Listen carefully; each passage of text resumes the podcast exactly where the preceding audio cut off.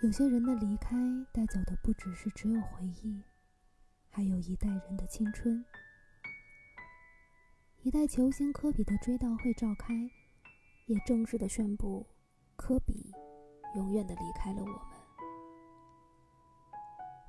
追悼会上，瓦妮莎在跟科比最后的对话是这样说的：“老天知道他们不能离开彼此，所以让他们一同去了天堂。” baby，请照顾好我们的 J J，我也会照顾好其他孩子。我们是最好的组合，终有一天会再次相见。